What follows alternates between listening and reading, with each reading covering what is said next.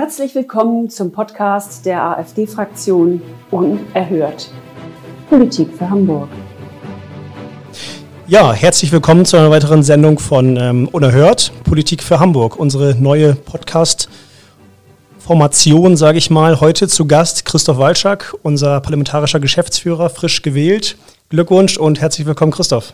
Ja, vielen Dank, äh, lieber Daniel. Ich habe ja die Ehre, das heute das erste Mal mit dir und nicht mit Robert zu machen. Ich ganz bin recht. also gespannt. Die Erwartungshaltung ist natürlich eine ganz hohe. Oh, ich war schon ganz eifersüchtig, aber schön, dass du dir die Zeit genommen hast heute. Ja, wie hast du die, die Osterfeiertage verbracht? Ja, äh, die Osterfeiertage habe ich sehr ruhig verbracht. Am äh, Ostersamstag war ich mit Freunden frühstücken und ähm, am Ostersonntag war ich mit der Familie frühstücken. Sehr schön. Ich hoffe, alles auch äh, äh, mit Abständen und äh, Hygieneregeln versehen. Ich glaube, wir werden es alle überleben, ja. Sehr gut, sehr gut. Christoph, wir sind heute über eine Sache gestolpert vom Verwaltungsgericht. Das sind ja immer so unschöne Themen, die uns äh, mhm. heutzutage umgeben. Da ging es um die Ausgangsbeschränkungen hier in Hamburg ähm, und die haben scheinbar Bestand. Die sind scheinbar rechtmäßig, dagegen wurde geklagt, aber ohne Erfolg. Was sagst du dazu? Also, ähm, es gibt ja immer auch den Wunsch von vielen Unterstützern der AfD, dass man auch, sage ich mal, mit der nötigen Härte gegen ähm, staatliche Übergriffe vor den Gerichten vorgeht. Und das ist grundsätzlich natürlich eine Strategie, die absolut sinnvoll und gerechtfertigt ist. Ähm, bei vielen dieser Corona-Maßnahmen ist es letzten Endes immer eine Frage der Verhältnismäßigkeit. Und wer sich schon mal rudimentär mit einer Verhältnismäßigkeitsprüfung im juristischen Sinne befasst hat, weiß, dass die einzelnen Richter immer einen sehr großen Spielraum haben. Also, ähm, wenn man sich zum Beispiel anschaut, das VG Hamburg hat ja jetzt entschieden, also im Eilverfahren, dass die ähm, Ausgangssperren verhältnismäßig sind, dann liest man da allein schon in der Pressemitteilung, die jetzt zu diesem Urteil rausgegangen ist, ich sag's mal einfach subjektive Wertungen, wie mhm. ähm, aufgrund der Zuspitzung des sich bereits auf sehr hohem Niveau befindlichen Infektionsgeschehens. Ja, also es gibt natürlich keine Möglichkeit, jetzt irgendwie objektiv aus einer Verordnung oder dem Infektionsschutzgesetz heraus jetzt äh, zu deduzieren, ob wir jetzt ein sehr hohes äh, Infektionsgeschehen haben. Ja, das ist eigentlich, eigentlich, nur eine Behauptung, die da die Richter aufstellen, die von äh, subjektiven Eindrücken geprägt ist und die durchaus dann auch in, sage ich mal, einer höheren Instanz möglicherweise anders gesehen werden kann. Ja. Also diese Inzidenzzahl beispielsweise hat ja kaum eine Aussagekraft dahingehend, erstens, wie, wie vielen Menschen es eigentlich schlecht geht.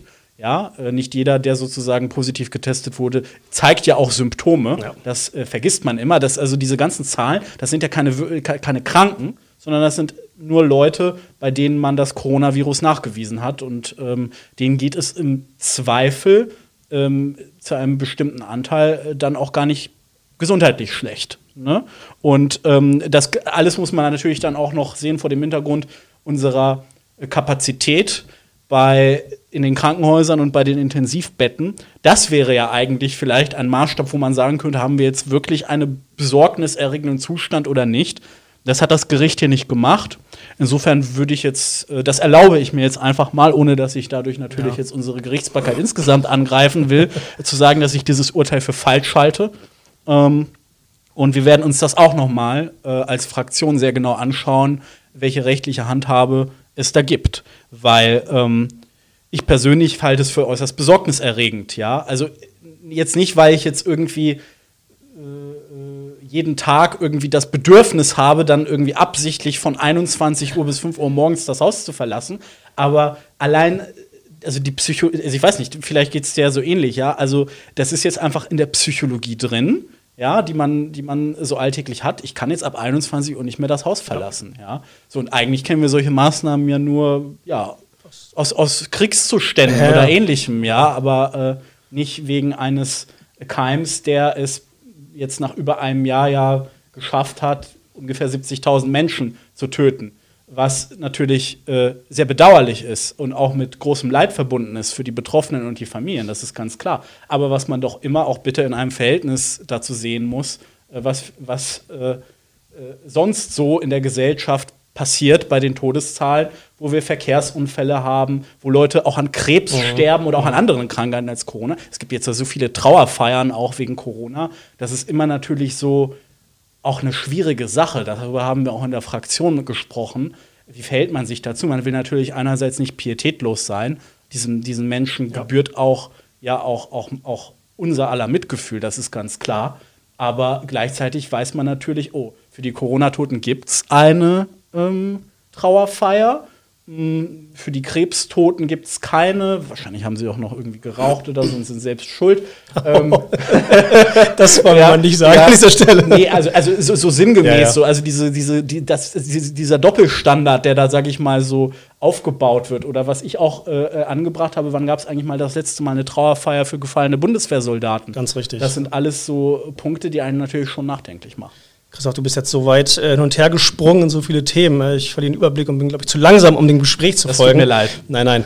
Ähm, Dirk Nockermann ist eben gerade die Tasse heruntergefallen, weil ich ihn fragte, ob die AfD-Fraktion jetzt selber klagt oder dagegen vorgeht. Also er war ganz äh, erschrocken darüber, ähm, um es mal witzigerweise zu, zu beschreiben. Ähm, in Hannover wurde ja anders geurteilt, ne? Also das ist ja auch interessant. Und du hast ja gesagt, subjektive Einschätzung, das würde ich ja. ähnlich sehen. Man denkt ja, ähm, als Normalverbraucher denkt man ja, ähm, ist das überhaupt sinnvoll, da sowas, sowas zu erlassen? Weil die Leute müssen dann früher von der Arbeit heim, sie sind früher in den Supermärkten unterwegs, das ist ja eigentlich kontraproduktiv.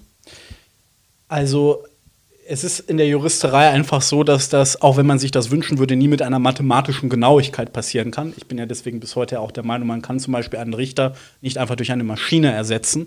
Ähm, und daher gibt es halt eben diesen Ermessensspielraum. In dem Fall in Hannover war es ja so, dass da das Verwaltungsgericht äh, das der Landesregierung um die Ohren gehauen hat, im Wesentlichen deshalb, weil gar nicht begründet war, äh, sozusagen ausreichend welchen äh, epidemiologischen Effekt jetzt sozusagen diese Ausgangssperre ja. hat. Also äh, das Gericht hat sinngemäß gesagt, ja, da müsstet ihr jetzt aber mal bitte darlegen, ähm, um wie viel jetzt eigentlich die ähm, Fallzahlen jetzt von der Prognose her sinken würden, wenn man jetzt äh, so eine Ausgangssperre macht.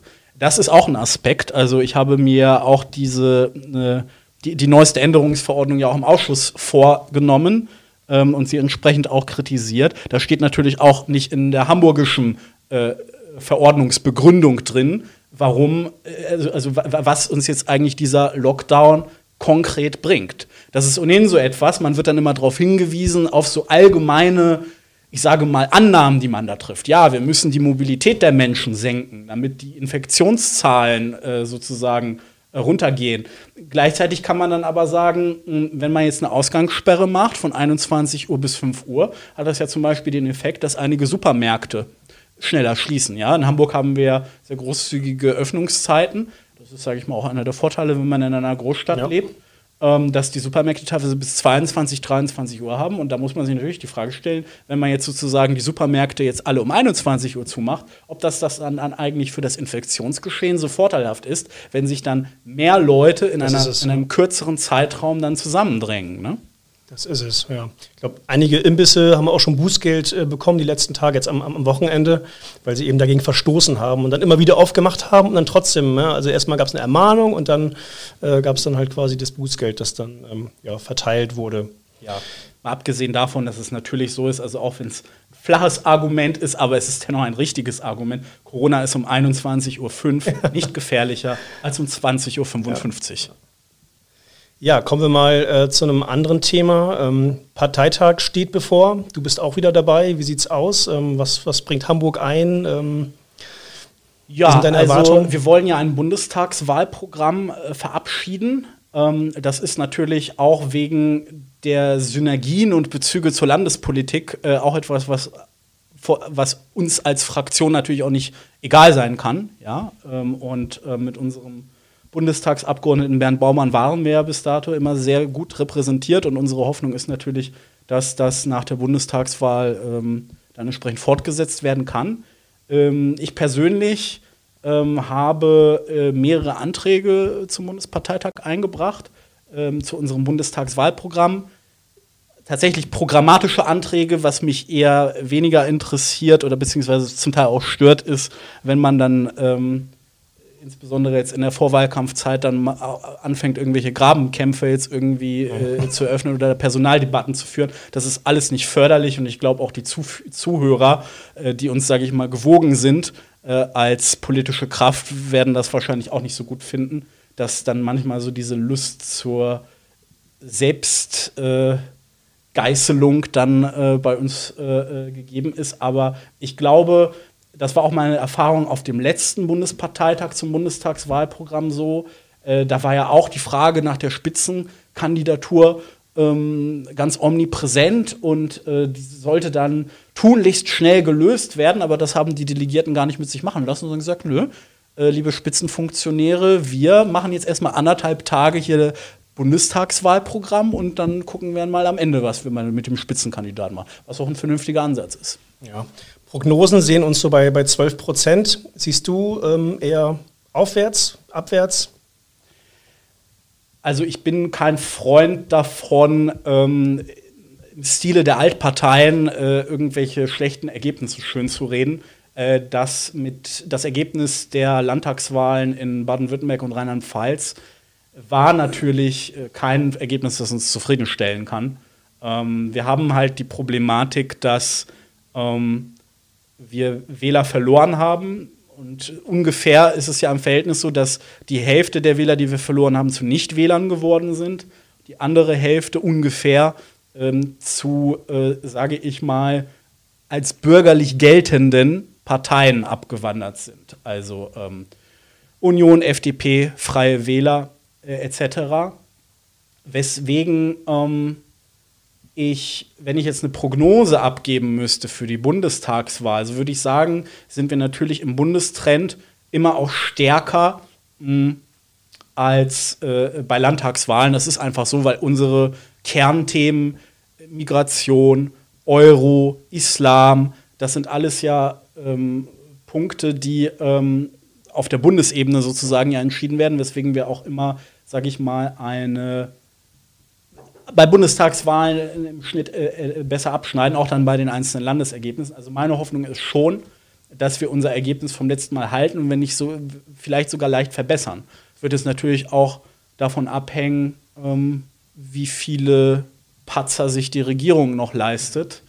Ähm, also ähm, die CDU ist ja gerade im freien Taumel, nachdem sich da ja mehrere führende Politiker, das muss man ja so unverblümt sagen, ja äh, mit irgendwelchen dubiosen Maskendeals die Taschen voll gemacht haben.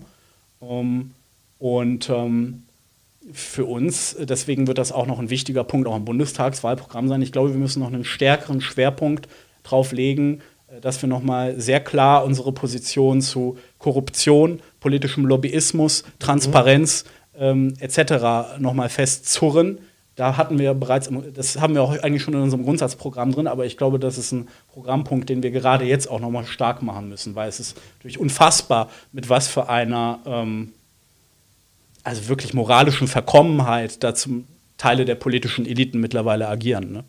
Ja, ähm, interessanterweise, du sagst es, äh, die CDU im freien Taumel oder im freien Fall. Ähm, die Cum-Ex-Affäre wiederum äh, hat der, der SPD kaum geschadet, hat man den Eindruck. Ja, das liegt daran, dass die SPD, also zumindest in Hamburg, es ja geschafft hat, die eigentlich schuldigen Protagonisten ähm, wie Herrn ähm, Scholz davor gut, sage ich mal, abzuschirmen. Äh, ich bin ja auch stellvertretendes Mitglied im, ähm, im Parlamentarischen Untersuchungsausschuss und ähm, da wurde neulich eine Zeugenliste rumgeschickt mit einer entsprechenden Terminierung, wann denn die Zeugen vernommen werden sollen. Wenig überraschend wurde vorgeschlagen, dass man Herrn Scholz doch, ich glaube, Mitte 2022, also einige Monate nach der Bundestagswahl vernehmen soll.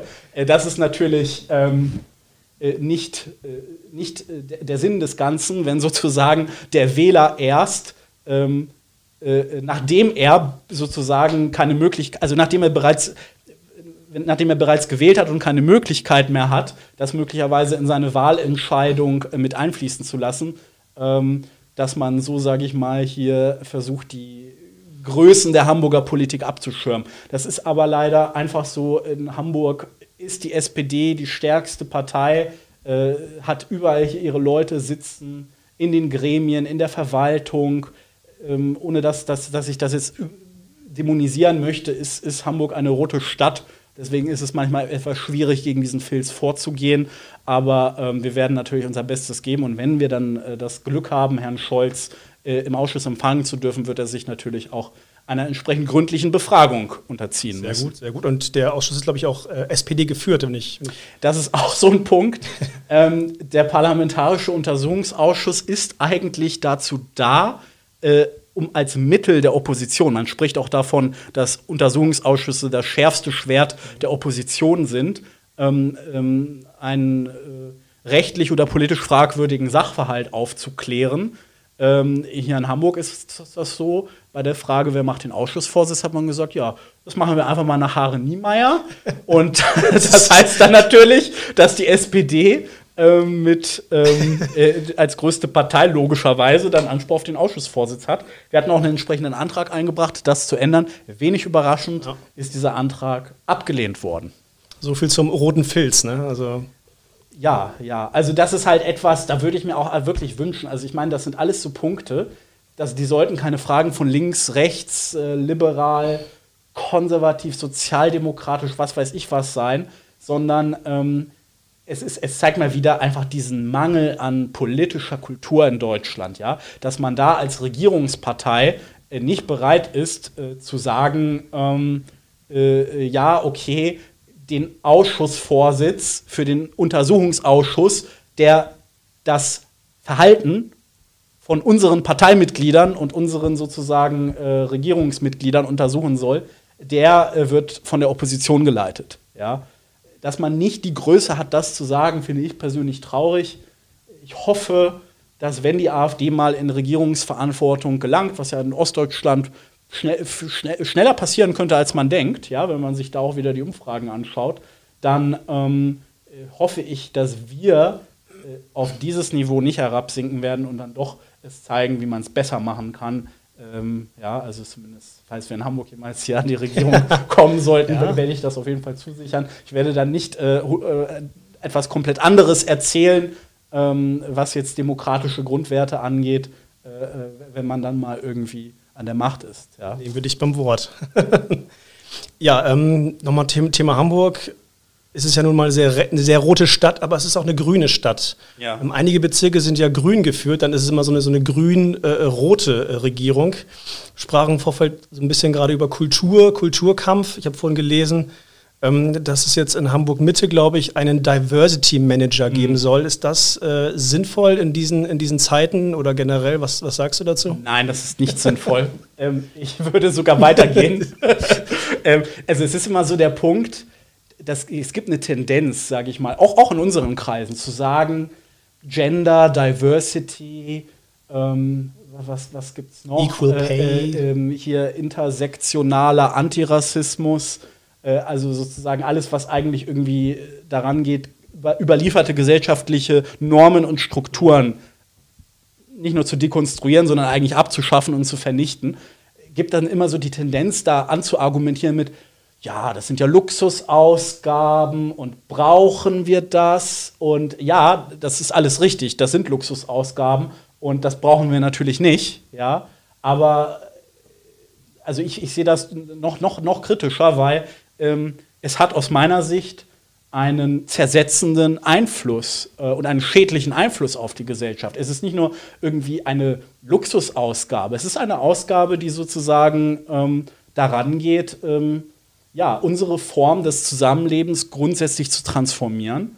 Ähm, und ich würde sagen, äh, zum Schlechten zu transformieren. Ne? Also wenn wir jetzt zum Beispiel auf diese Diversity-Beauftragten äh, blicken, ähm, was ist denn damit letzten Endes gemeint? Also Diversity heißt ja eigentlich Vielfalt auf Deutsch. Ja?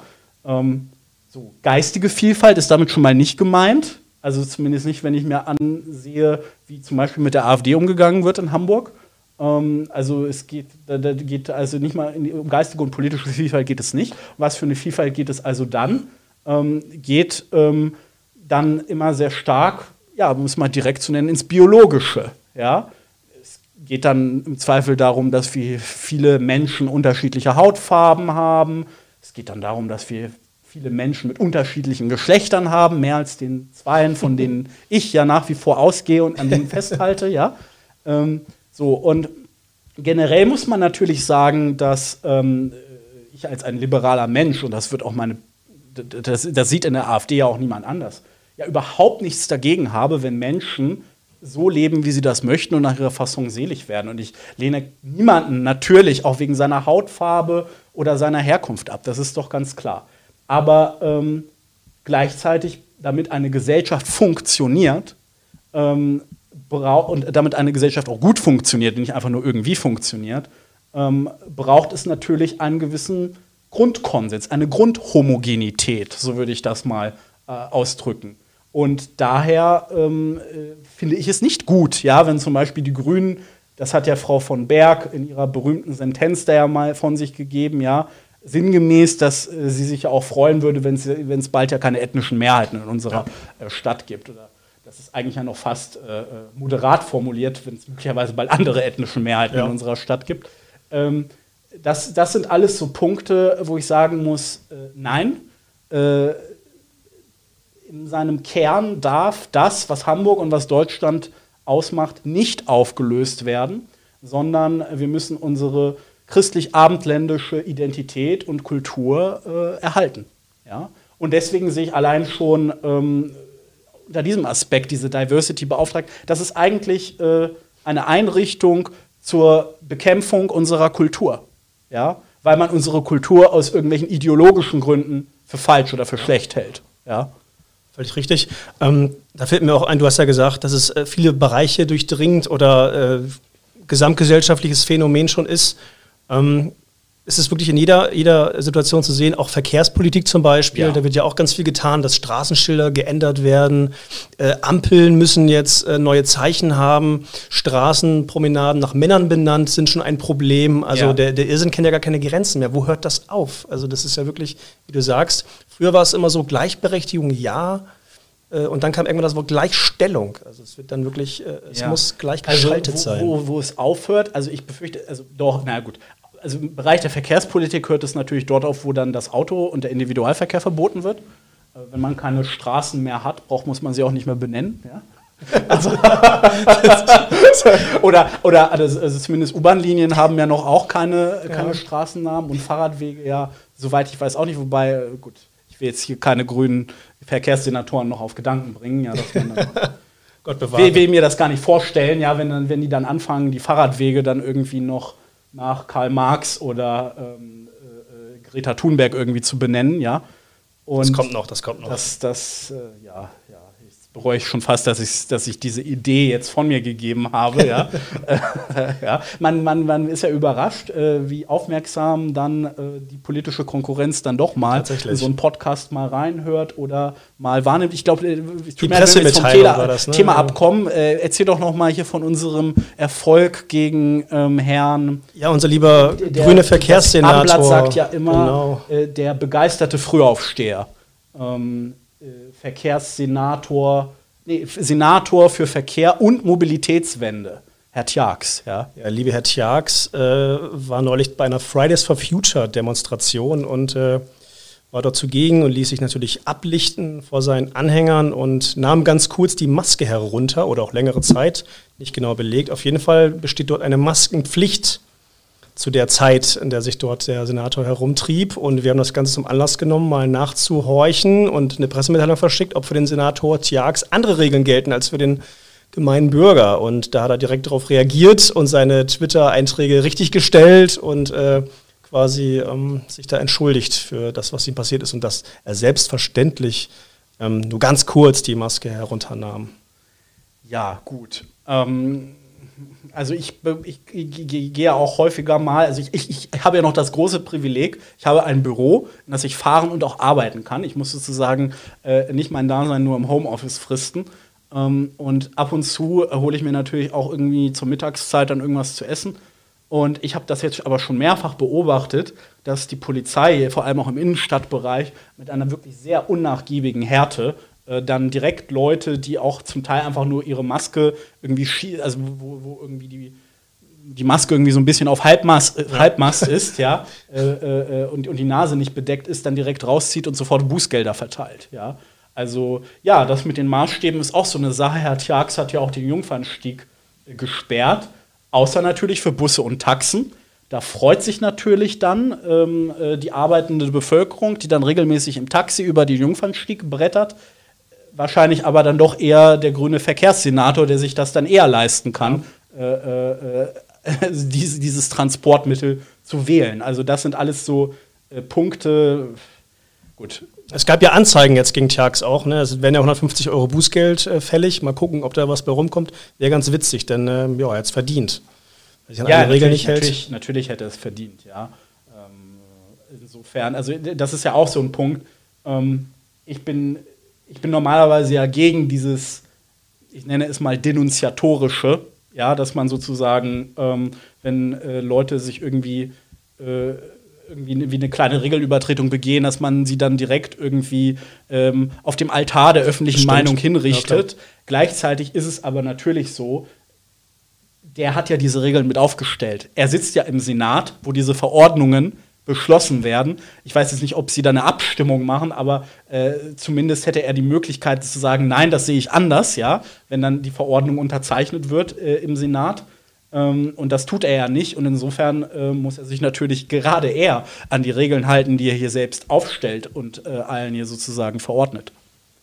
Ja, und es sind ja auch irgendwie Grundrechte, sage ich mal. Bewegungsfreiheit wird eingeschränkt oder die körperliche Unversehrtheit, wenn man das mal ein bisschen überspitzt formuliert. Ähm, was sagst du? Na, natürlich werden Grundrechte eingeschränkt und ich finde, das ist auch keine überspitzte Formulierung. Also, ähm, also mit der körperlichen Unversehrtheit ist es so eine Sache, man muss ja auch immer Maß und Mitte wahren. Ich bin als Konservativer immer ein Freund davon, äh, Maß und Mitte zu wahren. Deswegen wäre es jetzt falsch zu sagen, irgendwie, es werden hier jetzt Menschen gefoltert, ja.